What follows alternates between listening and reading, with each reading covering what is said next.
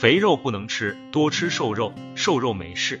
这是很多人对肉的认识，更是三高以及心脑血管疾病患者对于肉的认识，认为肥肉不能吃，可以多吃一点瘦肉，或者说瘦肉随便吃，瘦肉不会危及健康。可是事实并非如此，肥肉确实要少吃，要严格控制。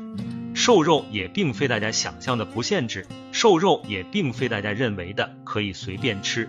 我们通常把猪牛羊肉等等叫做红肉，把鸡鸭鹅鱼虾等等叫做白肉。相对来说，我们生活中尽量以白肉为主，因为白肉主要是蛋白质等为主，而猪牛羊等红肉是以脂肪为主。就算是瘦肉含有大量蛋白质，但比起白肉来，猪牛羊的瘦肉的脂肪含量也比白肉多。当然，这些猪牛羊等红肉都可以吃，但不能多吃，要控制总量。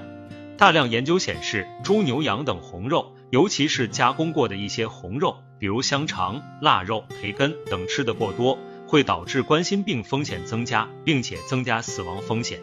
英国医学杂志最新发表了一篇研究结果，该研究入选了四万余名男性，观察三十年，发现那些用豆类、坚果、大豆、全谷食物、奶制品、鸡蛋等高质量素食来替代红肉，可降低冠心病发生风险。据调查结果显示，每天多吃一份红肉，冠心病风险增加百分之十二，导致死亡的冠心病风险增加百分之三十八。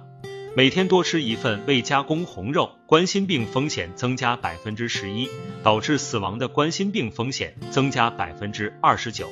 每天多吃一份加工的红肉，冠心病风险增加百分之十五，导致死亡的冠心病风险增加百分之二十一。而与每天吃一份红肉、未加工红肉、加工红肉相比，每天吃一份含坚果、豆荚类、大豆的植物蛋白食物，冠心病发生风险分别降低百分之十四、百分之十三、百分之十七。相反，比起红肉，多一点牛奶、酸奶，冠心病风险降低百分之十到百分之二十二。哈佛大学的研究显示，猪牛羊肉等红肉，尤其是加工红肉、动物内脏等，是促炎食物。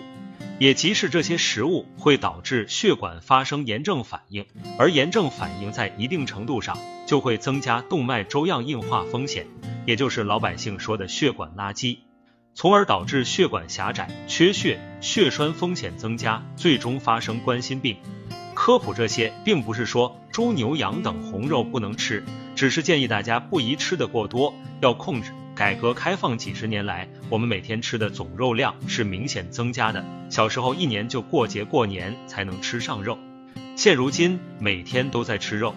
研究统计，从一九八二年到二零一二年，我们总的肉量从五十三克每天增加到一百三十八克每天。现在二零二一年，那么这个数据肯定又增加了。猪牛羊等红肉的比例估计翻了不止三倍。日常饮食中过多的红肉、加工肉会增加三高风险，增加心血管狭窄风险，增加冠心病风险。中国居民膳食指南建议我们每天畜禽类四十到五十克即可，可是我们的平均值都高出了好几倍，所以肉要吃，但不宜过多。水果蔬菜比例还是相对太低，粗粮杂粮、水果蔬菜的比例相对来说还是偏低。尤其绿叶蔬菜、黄色蔬菜、全谷物、水果、茶等食物是抗炎食物。抗炎食物在一定程度上利于血管健康，利于预防三高。所以各大膳食指南以及疾病预防指南都推荐大家多一点蔬菜、水果、粗粮、杂粮，利于我们身体健康，利于预防心脑血管疾病。总之，瘦肉相对肥肉更健康。但猪牛羊等这些红肉的瘦肉也并不是随便吃，就算是这些瘦肉吃多了，也会增加心血管疾病风险。所以我们要控制红肉总量，还得适当增加粗粮、杂粮、水果、蔬菜等等食物的比例。